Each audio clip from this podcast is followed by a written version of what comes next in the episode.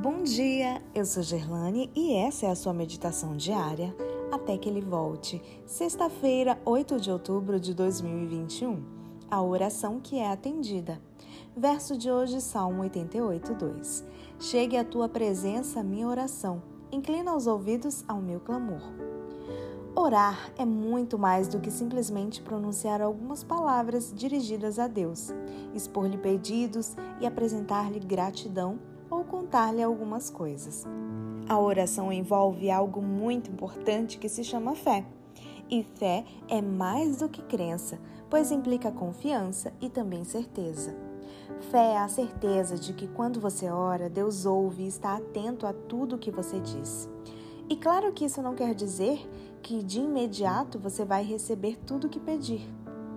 Deus não é como o proprietário de um disque pizza, que você telefona e depois de 20 minutos a campainha de sua casa toca e ali está, na sua porta, a pizza quentinha. Precisamos saber que tudo que pedimos em oração tem que obedecer a dois elementos muito importantes. Primeiro, nunca deveríamos pedir qualquer coisa que, de antemão, já sabemos que não é do agrado de Deus. E, em segundo lugar, mesmo solicitando coisas justas, corretas e boas, devemos confiar que a vontade divina é sempre a melhor resposta para nós. Aliás, foi exatamente essa a orientação que Jesus deu na oração modelo. Há outro fator decisivo apresentado pelo salmista para que as nossas orações sejam atendidas por Deus.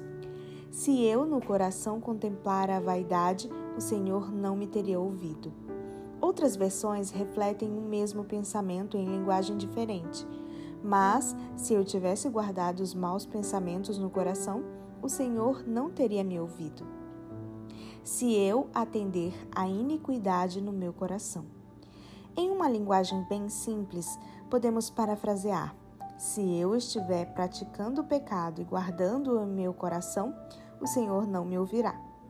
Foi por isso que o profeta Isaías disse: Mas as vossas iniquidades fazem separação entre vós e o vosso Deus. Se porventura suas orações não têm encontrado o eco da resposta divina, examine sua vida e maneira de orar.